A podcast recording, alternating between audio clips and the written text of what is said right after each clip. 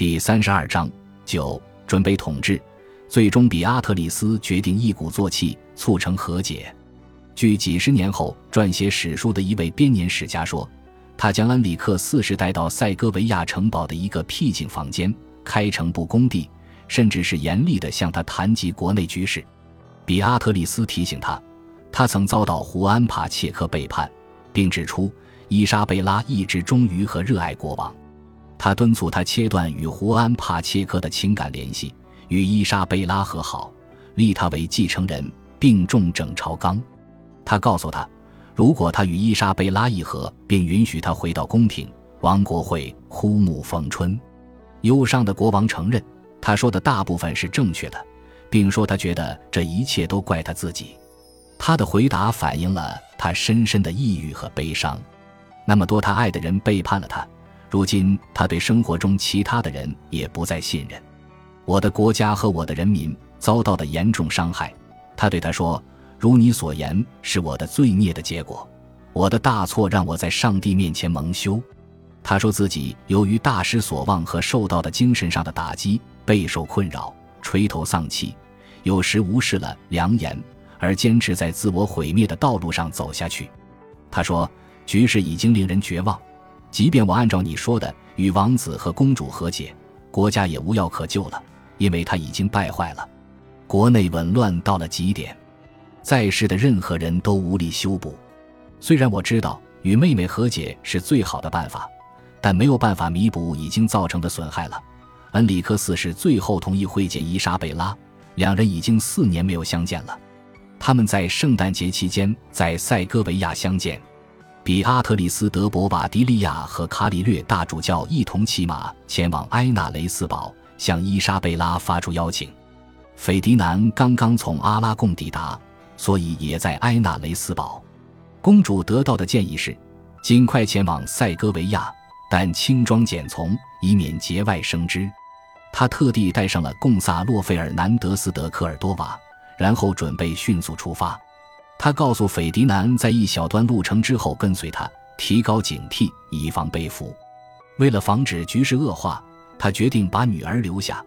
伊莎贝拉及其伙伴趁夜色骑马行进，沿着一千年前古罗马人建造的、现已损坏的道路，快速穿过干旱的平原，于一四七三年十二月二十九日拂晓抵达塞戈维亚。有贡萨洛在身边，伊莎贝拉无所畏惧。喜怒无常的恩里克四世国王完全有可能在伊莎贝拉抵达之前改变主意，而在胡安·帕切科的撺掇下，他完全可能伤害他。斐迪南紧随伊莎贝拉之后，在瑟普尔维达镇投宿，等待进一步消息。大家都心急如焚地等着看下一步会发生什么事情。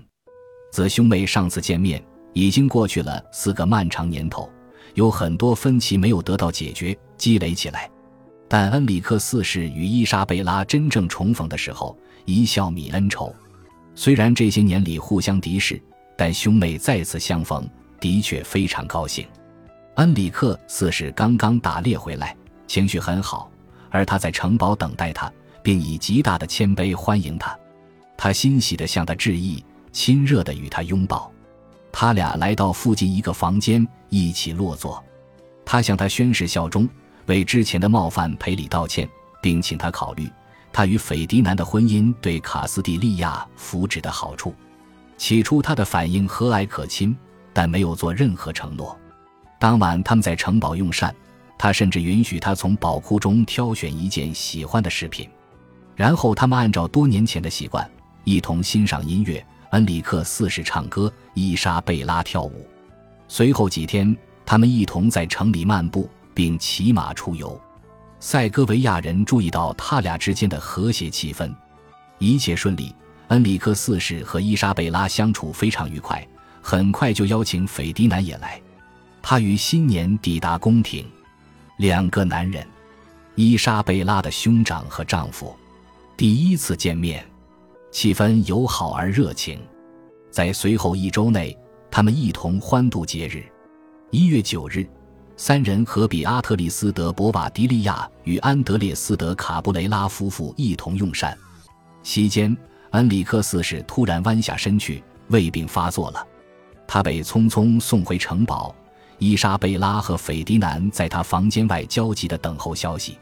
没过多久，胡安·帕切科出现了，提出了疑问：“恩里克四世国王中毒了吗？”此时，大家心头一定都有了这个疑问，没人说得准。帕切科敦促国王逮捕伊莎贝拉，国王拒绝了，但伊莎贝拉和兄长之间的关系迅速冷淡下来。衰弱的国王很快离开塞戈维亚。去了他认为安全的马德里，伊莎贝拉和斐迪南留在塞戈维亚，决心这一次不再逃跑。不管发生什么事，伊莎贝拉都决定留在塞戈维亚。他甚至派人把女儿接到身边，他要昭告天下自己是国王的继承人。随后一年里，恩里克四世的健康日渐恶化，而伊莎贝拉的势力越来越强。但在这几个月里，国家动荡不安，权力一手的时候，往往是这样的。廷臣们不得不再一次选择阵营，站错队的人就可能成为牺牲品。他们有理由相信年轻的夫妻能成功。伊莎贝拉和斐迪南拥有青春活力，有政治力量，是未来的希望。而恩里克四世国王毕竟只有四十八岁，还是有可能恢复健康的。他犯过错误。但不是个坏人，而且也在努力妥善治理国家。就连安德烈斯·德·卡布雷拉和比阿特丽斯·德·博瓦迪利亚也缠身于宫廷错综复杂的结盟关系。国王的两位长期盟友贝纳文蒂伯爵和红衣主教门多萨请求他们劝伊莎贝拉将她的女儿的监护权交给他们，以担保假如伊莎贝拉成为女王会善待他们。伊莎贝拉起初不同意。但最后不情愿地答应了。据宫廷编年史家阿隆索·德·帕伦西亚记载，虽然伊莎贝拉做了这个让步，但贝纳文蒂伯爵随后参与了一起绑架伊莎贝拉的阴谋。德帕伦西亚说自己无意中听到一群密谋者，包括贝纳文蒂伯爵，在商讨计划。